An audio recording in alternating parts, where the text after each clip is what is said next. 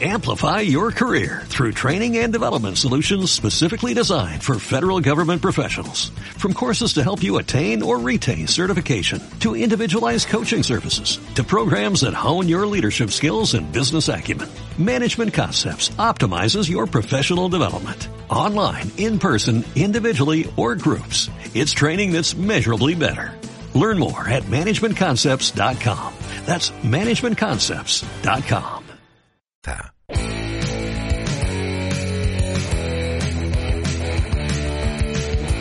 No puedo dejar el rock.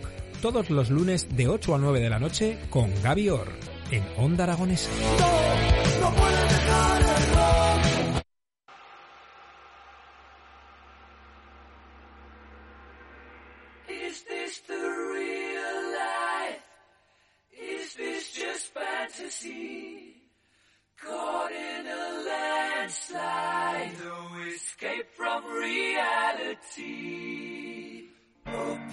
Pues son las 12 y 17 minutos de la mañana y nosotros continuamos en las mañanas de Onda Aragonesa a través de ese dial, el 96.7, tu frecuencia modulada y esos distintos medios digitales. Y vamos a continuar el programa de hoy hablando sobre una exposición solidaria denominada Comparte la Vida, que va a ser acogida en el Paraninfo para recaudar fondos en favor del proyecto Ovillín, hashtag El Ovillo de Lana, donde 40 artistas aragoneses van a participar dentro de esa muestra. Y para hablarnos de este proyecto, contamos hoy eh, con la presencia en el estudio del doctor Ignacio Pérez Calvo, vicepresidente de la Asociación Fileos y profesor de la Facultad de Medicina. Muy buenos días, ¿qué tal te encuentras?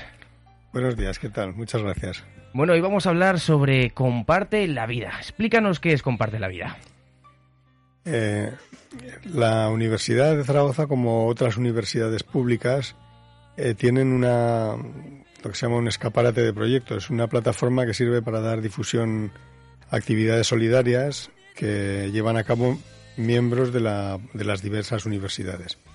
Entonces, en concreto, en la Universidad de Zaragoza se puso, se nos ofreció la posibilidad de eh, hacer algún proyecto en relación con este escaparate y desde la Asociación Fileos lo que hicimos fue eh, aprovechar la, la difusión, el impacto que tiene la universidad y plantear varias actividades. Una, por una parte, dentro de lo que es este, esta actividad de mecenazgo, se puede hacer donación libre, es decir, aquel que quiera a través de la plataforma puede hacer una donación, eh, una transferencia bancaria a la asociación. Hicimos una cena solidaria que fue en noviembre, que tuvo bastante éxito. De hecho, se agotaron las plazas que había y se recaudó una buena cantidad de dinero. Y esta es la tercera actividad, que es una exposición de pintura que hemos hecho en, co- en colaboración con la Asociación de Artistas Plásticos Goya Aragón, o Goya Zaragoza. Y la verdad es que la respuesta ha sido magnífica. Desde el primer momento fueron todo facilidades, eh, se ofrecieron de manera altruista y completamente gratuita y muy voluntaria y voluntariosa casi 40 artistas eh, aragoneses que han hecho donación de sus obras y estas son las que se exponen hasta el día hasta este sábado, el día 14 El día 14 de enero es a el las día 9 que, de la tarde. que se, que se cierra esta exposición denominada Comparte la Vida. Háblanos un poco sobre la ONG Fileos. Bueno, pues Fileos es una asociación pequeña, netamente aragonesa eh, y muy universitaria. Somos médicos, en principio en lo que es en el patronato es- están dos cirujanos generales, dos eh, ginecólogos y dos internistas. Yo soy uno de esos internistas. Y la mayoría de los miembros somos también profesores universitarios. Empezamos en 2016.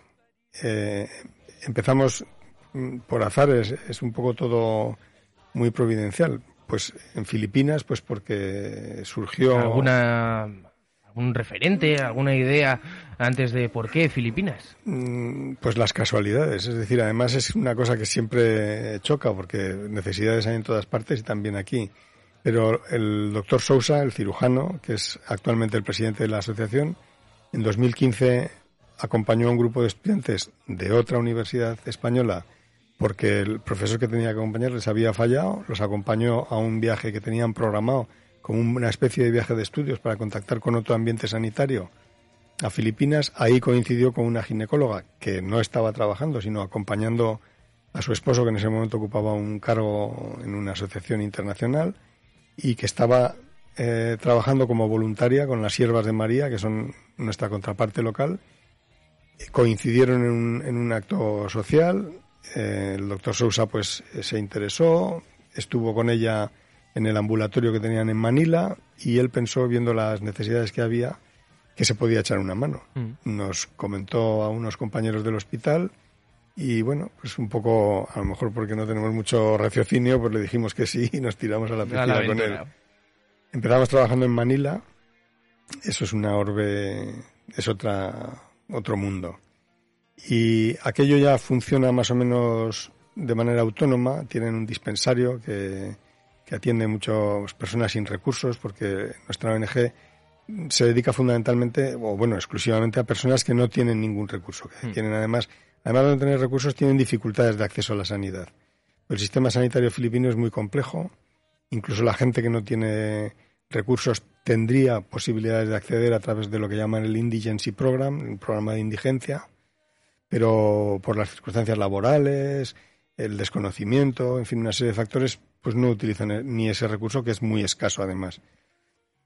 Bueno, empezamos trabajando ahí y dimos el salto de, de Manila a una zona rural que está situada al sureste de Manila, alejada, una zona que se llama Lagonoy, en la provincia de Camarines, donde las Siervas de María tienen un hospital en este caso, ya no es un dispensario, sino un pequeño hospital.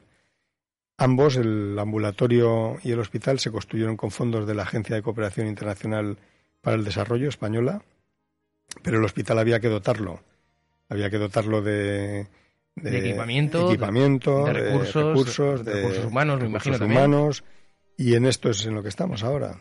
En, fundamentalmente en este hospital estamos trabajando en tres líneas.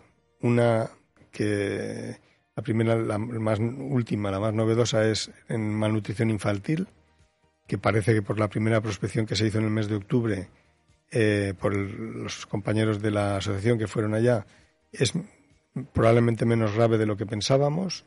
El otro es en riesgo cardiovascular, pues una población que tiene unas tasas de riesgo altísimas. Y el tercero es el proyecto del paritorio, que es para el que estamos aprovechando el escaparate de la universidad, el proyecto Villín, de ahí el nombre. Cuéntanos sobre el proyecto Begin. ¿Para qué va a ir estos fondos de, de esta exposición Comparte la Vida? Bueno, pues todos los fondos que, que podemos recaudar de- en la asociación a través de donaciones, a través de concursos, pues, eh, concursos públicos en el Colegio de Médicos, eh, proyectos en la universidad, son todos competitivos, todos hasta el último céntimo porque la asociación no tiene gasto ninguno para nada, todos van a- al destino. Y concretamente este de eh, el Ovillín, lo que es el- la plataforma de la universidad, en este proyecto concreto, se va a destinar al paritorio. Lo que pretendemos es obtener fondos para financiar el preparto, el parto y el posparto inmediato de las, de las mujeres filipinas. De manera que damos cobertura de un entorno sanitario seguro y, y, en fin, actualizado a, tanto a las madres como a los bebés. Y bueno, el proyecto ya está en marcha. El último mes de diciembre, el pasado mes de diciembre, eh, tuvimos 32 partos y esperamos que con los fondos que estamos recaudando cubrir probablemente este año 2023. Lo que no sabía yo eran esos datos de lo que cuesta eh, parir a un hijo, porque claro, nosotros aquí tenemos eh, la seguridad social en la que pues es gratuitamente, pero tengo los datos aquí y el- en concreto 200 euros se cubre el coste completo de un parto, pero son 450 euros en los costes de todo el embarazo. Sí, bueno, es una estimación. Eh, hay que tener en cuenta que son países eh, distintos, situaciones socioeconómicas muy distintas, pero con estos 450 euros lo que pretendemos es, en la fase de preparto, eh, detectar aquellos problemas que no se pueden atender en un paritorio básico, porque este es un, un paritorio, lo que la OMS define como un paritorio básico. Eh, por ejemplo, no se pueden hacer cesáreas, no se pueden atender partos con determinadas presentaciones que son complicadas, serían, serían partos normales, partos espontáneos normales. Pero después también se pretende hacer esa atención inmediata en el posparto y, esa parte de puericultura en las semanas, meses que vienen después del parto. Esto lo ha trabajado fundamentalmente Esther Moreno, que es la ginecóloga que empezó en la asociación, ahora ya son dos. Ella lo ha trabajado muy en detalle, conoce muy bien el- la problemática, conoce muy bien los aspectos sanitarios concretos de Filipinas y, y por eso se ha hecho a esta escala, una escala en lo que lo que estamos ofreciendo es el poder parir no en la chabola y con, la- con las comadronas que utilizan medios ancestrales y sino ya en un entorno que sea sanitariamente seguro, higiénico, confortable. Nos has comentado antes, eh, Juan Ignacio, que la situación del servicio de, de sanidad de, de las Filipinas es complejo. Nos has dicho que gente con recursos tiene que, que irse a ayudas de gente, por así decirlo, homeless, que se diría aquí, sin, sin hogar, en las cuales eh, no se, tiene que acceder la gente con recursos a una ayuda para cos- costarse, o sea, para mm, costearse todos los gastos de cualquier eh, operación o de cualquier servicio. ¿Qué es, ¿Cuál es la realidad si nos vamos a las Filipinas ahora mismo? Eh, quizás me he expresado mal. Las personas con recursos no tienen problemas en ninguna parte del mundo. Eh, el problema es es un sistema muy complejo, muy burocrático. Eh, la financiación pública, lo que financia, la, la parte más robusta de financiación es para su propio funcionariado. Y los funcionarios que trabajan para el gobierno sí que están bien cubiertos, no una cobertura universal como en España, ni que cubre todo. Por ejemplo, eh, pues parte de las medicaciones no se cubren, parte de la estancia hospitalaria no se cubre. Pero desde luego las personas que no tienen esa, un puesto de trabajo en la administración, eh, personas homeless o, o- o aunque tengan un trabajo pues mal pagado y con pocos recursos. Estos no tienen acceso. Eh, una cosa que nos encontramos muy frecuentemente es pacientes con diabetes, con colesterol, con tensión arterial, que toman la medicación y muy regularmente. Cuando disponen de recursos para pagarla, toman medicación y X meses al año que no tienen esos recursos la dejan. Y de ahí la tasa de, eventos de accidentes vasculares que tienen. Entonces, las misiones médicas, nosotros empezamos yendo dos veces al año en misiones de 15 días. Ahora, este año vamos a empezar a ir cuatro veces al año con equipos de aquí de Zaragoza y médicos de otras partes de España que conocen el proyecto y se van sumando.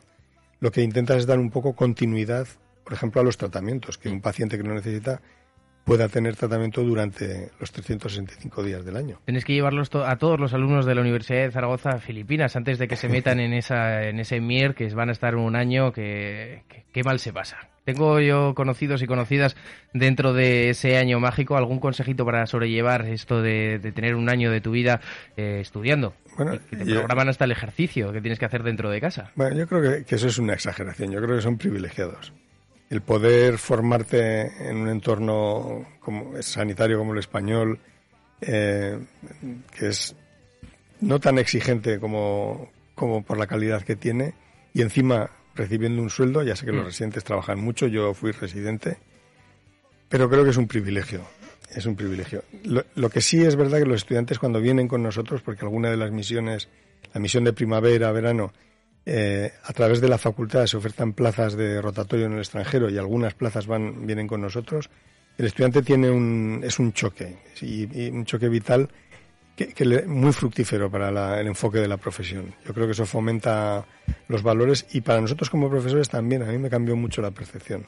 Oye, me gustaría preguntarte, ya que te tenemos a mano en este día de hoy, en el miércoles 11 de enero, sobre estos catarros de última hora que de repente todos tenemos. ¿Qué está pasando? ¿Esto es el COVID? ¿Esto no es el COVID? ¿Esto qué es realmente? Bueno, todas las temporadas de invierno ha habido catarros. Dicen los expertos que este año quizás es más patente porque después del confinamiento ha habido una especie de eh, un periodo sin exposición a los virus estacionales y entonces probablemente mm, pues ahora ah, puede haber una incidencia mayor. Lo que es evidente es que ahora hay mucha gripe, hay otros virus que nunca se habían nombrado a nivel poblacional, que nosotros conocíamos como responsables de agudizaciones, como el virus incitial respiratorio, que es muy, mucho más importante en la edad pediátrica, en los niños. Y probablemente el virus está circulando, el COVID está también circulando ahora, las variantes que se van produciendo. Cada día hay una nueva, o sea que... Sí, eso, eso ocurre con todos los virus. Lo que pasa es que ahora ya no se chequea tan rigurosamente, ya no se hace una búsqueda sistem- sistemática. Ahí te doy toda la razón. Entonces muchos de los catarros que está viendo probablemente sean COVID. Mm. Pero la, la población afortunadamente está muy bien protegida con las vacunas. Ahí te doy toda la razón porque ahora eh, test de antígenos antes se compraban, vamos, como si fuera la barra de pan de todos los días y ahora no se están comprando la verdad es que nada. Salen eh, las noticias, como hemos dicho, de que, claro, gripes hay todos los días y todos los días existen cada una eh, una, una especie, vamos a decirlo, nueva, pero claro, eh, aquí lo que le interesa a la prensa es sacar pues esa noticia para que, para que cliques y para que le des más visitas. Pero lo que tenemos que darle visita es a esa exposición denominada El Ovillo de la Vida, comparte la vida dentro de ese proyecto Ovillín, donde 40 artistas aragoneses van a participar en esta muestra que se va a poder visitar en la sala África Ibarra del Paraninfo hasta este sábado 14 de enero. Cuéntanos qué vamos a encontrarnos si acudemos a la exposición Comparte la Vida. Bueno, pues eh, hay 40, algo más de 40 obras, son de estilos muy diversos, desde arte más figurativo hasta arte abstracto, eh, con técnicas muy distintas, pero la verdad es que es una exposición con una muestra mm, realmente muy bonita, con eh, estilos variados para gustos variados, de artistas aragoneses y, y, además, y vuelvo a subrayar la generosidad y la disponibilidad que han tenido, a unos precios pues muy asequibles, porque ellos que están muy habituados a, a participar en este tipo de exposiciones, pues ya adecúan también el tipo de obra, el tamaño, el precio. Entonces, para todo aquel que pueda estar interesado en adquirir una obra de arte y además colaborar con una causa solidaria, pues es una oportunidad magnífica. Aparte de la visita al Paraninfo, que siempre merece la pena. Bueno, pues ya sabéis, hasta el sábado 14 de enero en la sala África Ibarra del Paraninfo vais a tener esta exposición solidaria denominada Comparte la vida. Juan Ignacio, muchísimas gracias por acompañarnos en esta mañana de hoy. Muchas gracias a vosotros por este escaparate que también contribuye solidariamente. Gracias.